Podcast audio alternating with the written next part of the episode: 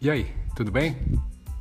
Ó, seja muito bem-vinda e muito bem-vindo a mais um episódio do podcast da Dante Dog Works, comigo, Dante Camacho, idealizador da Dante Dog Works.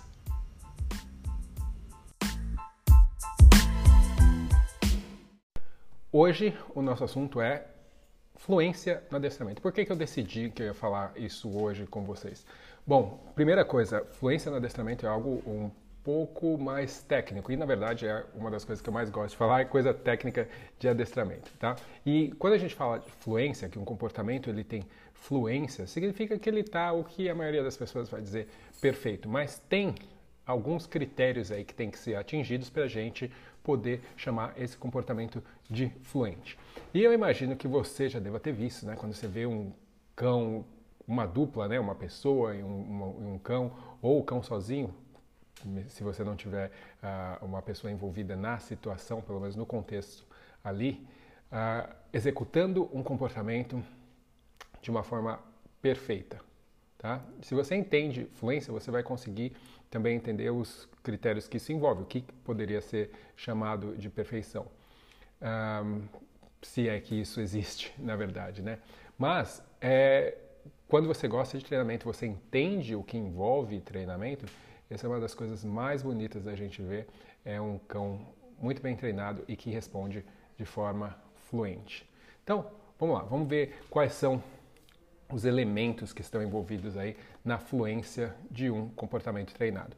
Primeiro, vou uh, lembrar aqui, falar para vocês que na verdade esse é um assunto que interessa bastante. Vocês podem procurar isso na internet, não é tão difícil de você achar fluência em comportamentos, né? Mas uh, essa ideia me veio aqui disso daqui, ó. Esse pequeno cartãozinho aqui, que é, uh, me foi dado por um treinador que eu gosto bastante, eu conheci há muitos anos, chamado Steve White. Ele tinha me dado um cartãozinho desse há muitos anos atrás, com certeza, sei lá, mais de 10 anos provavelmente. E agora ele esteve no Brasil recentemente, ele deu um outro workshop e outro um, era um workshop mesmo. E ele entregou alguns desses cartõezinhos aqui e me lembrou de algumas coisas que eu acho que é interessante e que são interessantes e que eu estava decidindo, ah, talvez eu vá falar sobre alguma dessas coisas. E uma dessas coisas é fluência, que foi uma das coisas que ele falou no workshop dele, uh, que eu acho que são, uh, foi muito bom e que eu acho que é importante estar tá compartilhando aqui. Por quê? Porque é importante a gente saber o que é um comportamento realmente bem ensinado. Quando o cachorro sabe muito bem aquilo que foi ensinado? Uh, se você não tem critérios claros, fica muito relativo. Alguma pessoa pode achar que sim, outra que não, mas não é bem assim. A gente tem que deixar uh, bem claro o, o que, que envolve isso. Tem, basicamente, três elementos que são uh, iniciais necessários para a gente uh, conseguir definir que um comportamento está uh, fluente. O primeiro deles é o que a gente chama de latência. E o que, que é latência? Latência vai ser aquele tempo que existe entre o momento que o comando é dado e o momento que o cão começa a executar esse comando. Tá? Então, quanto mais curta essa latência, melhor é o treinamento. Ou seja, o ideal é que quando a pessoa deu o comando, e obviamente, né, a gente não vai entrar em questão de comandos, né, porque comandos existem diversas formas, verbais, visuais, uh, ambientais, que é uma coisa que outro dia eu vou falar aqui com vocês também. Mas no momento em que o cão percebe o comando, quanto tempo demora até ele começar a responder a esse comando com o comportamento esperado, que é o comportamento treinado? Então, o ideal é que seja o, menos de tempo possível. Então, na hora que você falou a palavra, praticamente automaticamente o cão ah, executa o comportamento, tá? Agora, latência é diferente de velocidade. Por quê? Porque por mais que a latência seja curta, ou seja, o espaço de tempo entre o comando e o início do comportamento seja curto, a velocidade em que esse cão vai executar o comportamento não necessariamente vai ser rápida. Tá? Então a gente quer uma velocidade mais rápida possível, obviamente, dentro das capacidades físicas do cão.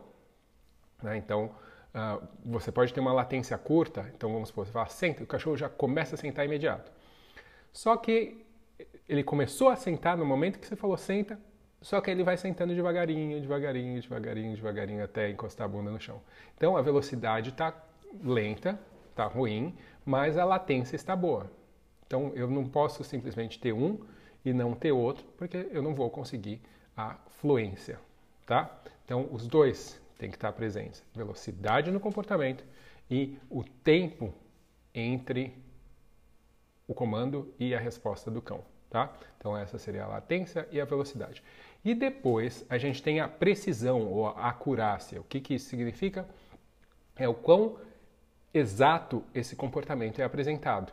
Então, dentro dos seus critérios uh, físicos, né, da, visuais ali, o que, que você está realmente vendo como sendo o comportamento desejado, ensinado, né, o quão próximo da perfeição, do ideal que você uh, estipulou, o cão está conseguindo executar esse comportamento. O quão correto.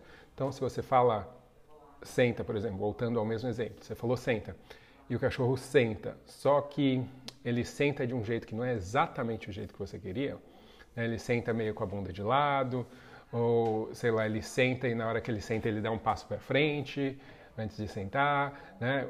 ou ele dá um passo para trás na hora de sentar, dependendo do que você estipulou como sendo o comportamento correto, você ensinou para o cão como sendo o comportamento correto, ou você está tentando ensinar no caso, uh, você vai estar mais próximo ou mais distante desse ideal. Então, isso vai ser a acurácia. Então, para eu ter um comportamento fluente, esses são os três elementos iniciais que eu tenho que uh, focar, né? Que vão ser a latência, a velocidade e a precisão ou acurácia. Então, sem ter esses três elementos, eu não posso seguir para outros elementos que são também importantes para a gente considerar um comportamento como estando fluente. Geralmente, o que a gente vai focar inicialmente é na precisão, é na acurácia. Ou seja, não adianta nada eu ter uma latência boa, uma velocidade boa, se o cachorro não está fazendo com precisão aquilo que ele foi ensinado. Né? Então, isso vai ser muito uh, mais óbvio e muito mais importante quando você está falando de o cão ter que executar algum, algum comportamento que tenha uma importância grande, assim, para o, o que a precisão envolva alguma coisa que realmente é importante. Por exemplo, se você está falando de um cachorro que está competindo numa competição de obediência, se ele sentar torto, ele vai perder pontos. Então, sentar reto é muito importante. Agora, se você está falando de um cachorro que está simplesmente um pet, um treinamento para o dia a dia, que se ele sentar com a bunda de lado, se ele sentar reto, não vai fazer diferença nenhuma para o propósito daquele comportamento, então, obviamente, não tem uh, por que você ficar se preocupando com a exatidão da forma que o cachorro está sentando. Né? Então, são coisas que você tem que avaliar de acordo com o contexto, com a necessidade da situação. Tem treinador que eu sei que aprendeu que sentar é de um jeito, então não tem flexibilidade nenhuma. Né? Se, não importa para que está ensinando esse cachorro a sentar uh, ou onde, vai ter que sempre ser desse jeito. Então não é bem assim, a gente tem que adaptar para o que a gente percebe que é importante. Então, se eu estou falando de um cão que vai detectar uh, explosivos, eu não posso ter variação, eu tenho que ter precisão, porque qualquer tipo de variação pode significar algo muito ruim acontecer. Né? Então, a gente tem que, obviamente, ter bom senso e tentar entender quando que ela, eh, todos os elementos da latência são realmente uh, essenciais. Tá? Então, geralmente, a gente vai começar pela precisão. Sem precisão, não adianta nada ter latência e ter velocidade. Tá joia? Uh, e geralmente, quanto mais compreensão existe do animal, quanto mais compreensão ele tem do que está sendo ensinado, do que está sendo solicitado dele, maior a chance da velocidade do comportamento ser maior, uh, da latência também ser menor. Então, é uma coisa que uma coisa acompanha a outra. Mas, obviamente, se você está treinando o cão, você tem que estar tá focado em todos esses elementos para você também uh, treinar né, e escolher, e como a gente diria, modelar o, os comportamentos para que eles se aproximem cada vez mais do ideal, uh, ou seja, da fluência. Uma vez você tendo esses três elementos, que normalmente você vai ensinar dentro de contextos, situações que são uh, controladas, né? situações mais simples, situações em locais que o cão conhece, tudo mais. Uh, uma vez você tendo esses três, né? E lembra, você ao trabalhar, você não precisa trabalhar para ter as três coisas ao mesmo tempo. Você constrói Então pode ser que você esteja trabalhando em latência, né? E mesmo que a velocidade não seja tão grande ou a acurácia não, teja, não seja tão grande, você vai recompensar a latência, a resposta o mais rápido possível, o início da resposta o mais rápido possível com relação ao seu comando. Ou a velocidade, você pode estar trabalhando velocidade independente da, da acurácia estar perfeita. Você pode trabalhar as três coisas separadamente, tá? Mas uh, a gente vai normalmente começar a ser mais criterioso em relação à latência e à, à velocidade depois que a acurácia está mais clara para o cão. Mas depois que eu tá, consegui ter esse início né, do que a gente chamaria de fluência num comportamento, num ambiente que é controlado, e daí é muito interessante as pessoas elas, uh, quem está começando adestramento, uh, na verdade nem só quem está começando, tem gente que está muito tempo, tem as mesmas perguntas, né, as mesmas questões, ah, o meu cachorro não responde na rua, o meu cachorro não... Né, tem sempre essa coisa de que parece óbvia quando você entende, quando você pensa um pouco sobre isso, é muito óbvio, né, o cachorro não uh, atende na rua, por quê? Porque tem diversos elementos ali que fazem com que ele não atenda na rua, que ele não responda da mesma forma. Então você tem que uh, apresentar esses elementos de uma forma organizada para que o cachorro consiga responder em outros lugares também. Tá? Uh, é, parece meio óbvio, uma, uma ordem lógica de se ensinar. Né? Você ensina no ambiente calmo, você cria diversos critérios, você alcança diversas coisas e depois você introduz outros critérios, outras exigências. Essas exigências podem ser diferentes. Primeiro, a gente tem as, os três Ds, que seriam a distância, a duração do comportamento e distrações envolvidas. Né? Então, quando eu consigo os três primeiros elementos, que é precisão, velocidade e latência, Daí eu tenho que começar a trabalhar com, é óbvio, vai depender do tipo de comportamento que eu estou ensinando. Eu vou trabalhar com duração, então se é um comportamento que pode ter que continuar por bastante tempo, então vamos supor, se eu estou ensinando um cachorro a ficar, eu posso trabalhar com a ideia de duração de ficar mais tempo. Mas se eu, por exemplo, estou ensinando um cachorro a andar junto, eu posso ensinar, eu posso trabalhar a questão de duração, permanecer andando junto. Né? Então tem muitos comportamentos podem uh, envolver a questão de duração. É que tem alguns comportamentos que a gente vê que o cachorro faz imediatamente ele se ter, e ele termina. Né? Então, aí a duração não seria o, não entraria, mas a maioria deles você vai acabar tendo aí uma possibilidade de criar duração, desenvolver, trabalhar essa questão da duração. Daí a gente tem a distância, que daí também entra bastante no que o, o Ken Ramirez acaba uh, questionando, não questionando, mas expondo aí pra gente uma, uma coisa meio uh, simples, mas bastante interessante da gente pensar, que é o quê? Um comportamento, um, um treinamento avançado é um treinamento simples feito muito bem.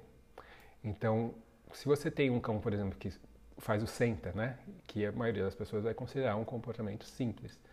Agora, quando você adiciona distância, isso pode ser um elemento que vai fazer desse comportamento simples como sentar algo muito mais avançado. Depende da distância. Sempre vai existir um ponto onde o cão vai falhar. Sempre existe o avanço. Sempre vai existir uma distância onde o cachorro não vai mais responder. Tá? Você pode achar que não, mas é só você continuar aumentando a distância que você vai ver. Vai chegar uma hora que ele não vai mais responder. Sempre vai chegar um tempo, uma duração que ele não vai mais conseguir manter o comportamento, por qualquer que seja o motivo. Tá? Sempre existe uh, formas de você avançar. Então, uh, o, transformar o, o, adestramento em algo avançado simplesmente significa você pegar aquilo que é básico, porque você colocou as situações de forma a serem simples para o cão conseguir lidar, mas não é o fato de sentar que é difícil, é tudo o que envolve ao, ao redor, né? as, as condições em que esse sentar acontece que realmente faz o seu treinamento ser avançado ou não. Então a gente vai adicionar, como eu falei, duração, a gente vai adicionar distância, novamente, a gente vai trabalhar esses elementos separadamente e a gente também vai trabalhar com distração. Tá? E as distrações, o que, que significam? Qualquer coisa que busque, que pegue a atenção do cão, certo? Então, qualquer coisa que chame a atenção do cão pode ser uh, considerado uma distração. eu, no meu curso de adestramento funcional uh, 2.0, ensino a trabalhar com distrações de uma forma uh, específica, onde a gente traz as distrações do mundo externo para dentro do nosso ambiente de treinamento e depois leva o treinamento para o mundo externo. Tá? Essa é a forma que eu prefiro trabalhar com a ideia de distração. Então, no ambiente que o cachorro conhece muito bem, eu trago elementos de distração.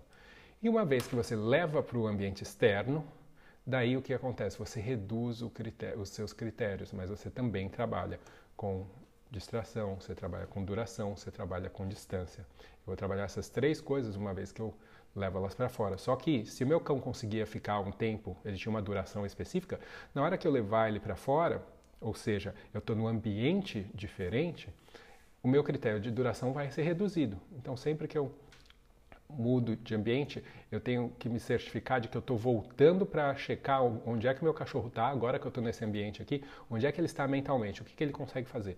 E vou trabalhar a partir daí. Eu não vou ter essa expectativa ou assumir essa ideia de que o cachorro vai conseguir fazer as coisas exatamente do mesmo jeito que ele fazia no local anterior, no local que ele já estava habituado, ou dentro de casa, ou na cozinha, o que quer que seja. Tá? Então, esse passo, muitos treinadores, como eu estava falando, iniciantes ou não, acabam perdendo, acabam ignorando, achando que o cachorro vai responder do mesmo jeito, simplesmente porque ele fez na sua cozinha antes de, de receber a comida dele. Né, que ele sentou, e daí você vai para uma situação, um contexto totalmente diferente e, e esperar a mesma coisa. Né? Então não funciona desse jeito, não funciona desse jeito com a gente, não funciona desse jeito com os cães. Então, uh, se a gente for pensar, então, esse elemento de ambiente, de meio ambiente, essa mudança de espaços, seria então o último elemento que a gente vai pensar quando a gente está uh, falando de fluência. A gente tem os três primeiros, né, que eu tinha falado, que vão ser a latência, que vai ser velocidade, vai ser precisão ou acurácia. Dentro desses três, a gente tem a precisão como sendo o elemento na maioria das vezes mais importante, tá? Porque sem precisão não adianta ser rápido e não adianta ter uma latência curta, tá? Então conseguir a precisão e trabalhar os outros elementos uh, a seguir, tá? Agora, eventualmente você vai estar trabalhando com os três de, de formas separadas. Você pode trabalhar como se eles fossem elos diferentes da mesma corrente, tá? Todos os três têm que estar fortes e assim você vai conseguir, uh, quando colocá-los juntos, um comportamento mais sólido.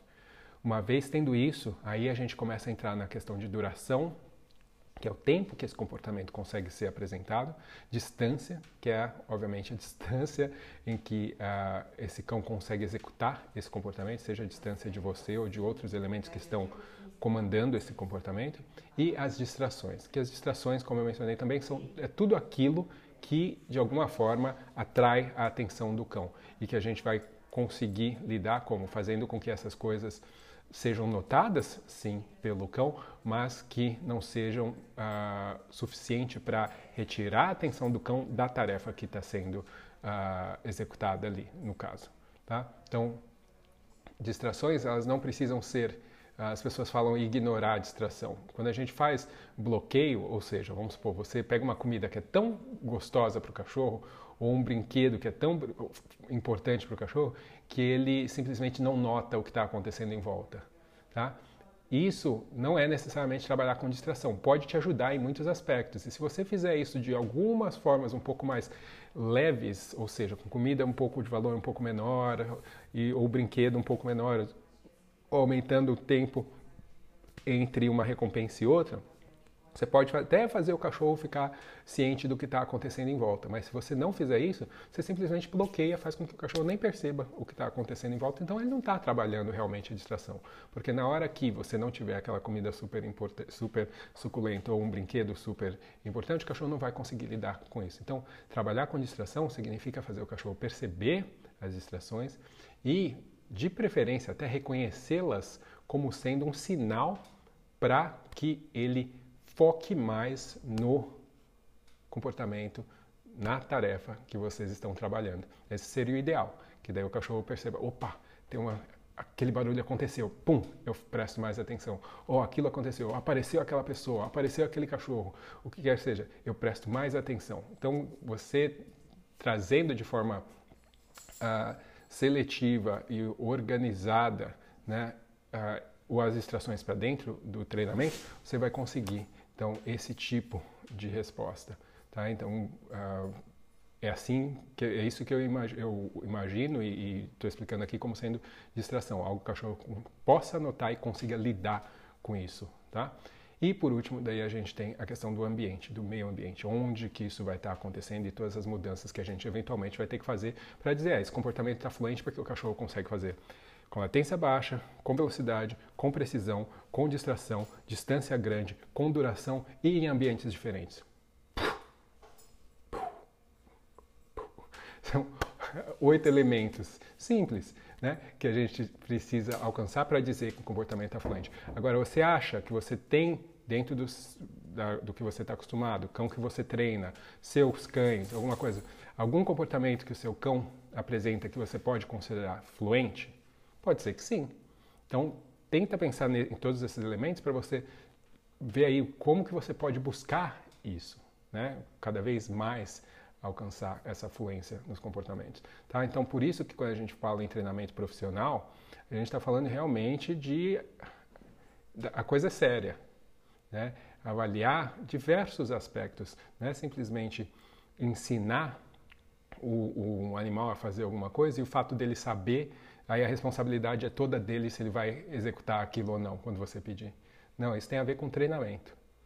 Tá? Então, ensinar um cachorro a sentar, o cachorro saber sentar, está muito distante dele conseguir responder perfeitamente, com velocidade, uh, com latência curta entre o comando e a execução, conseguir fazer isso à distância com, por duração longa, com distrações e em qualquer lugar.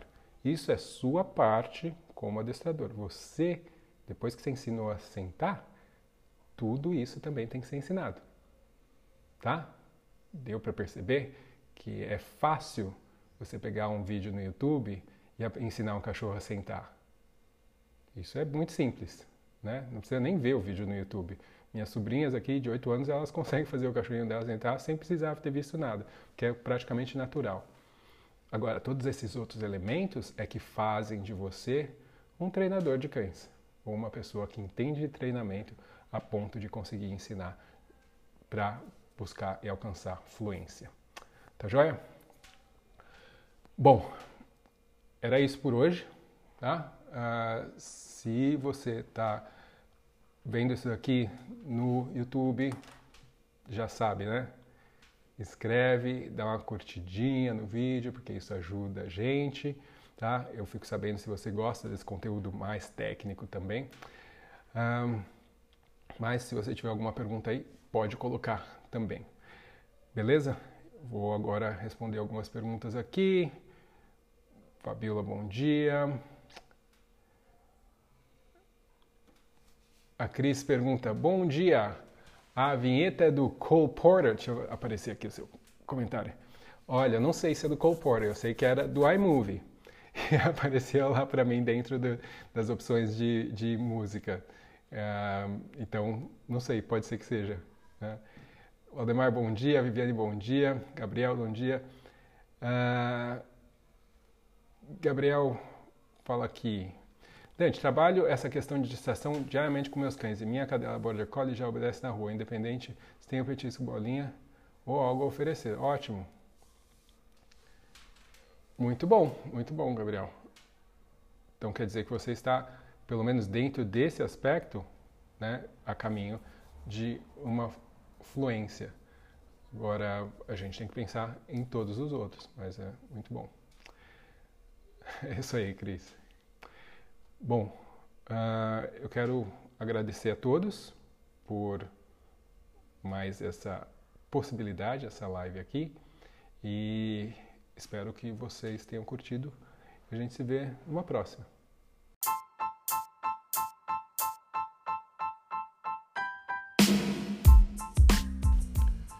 Então, pessoal, esse foi mais um episódio do podcast da Dante Dog Works. Espero que vocês tenham gostado. Se vocês querem mais informações sobre a Dante Dog Works, sobre os cursos da Dante Dog Works, é só entrar no site www.dantecamacho.com e lá você vai saber um pouco mais sobre mim, sobre a minha história e também sobre os cursos aí que a gente tem disponível. Eu Espero vocês no próximo episódio. Então, até mais. Um abraço.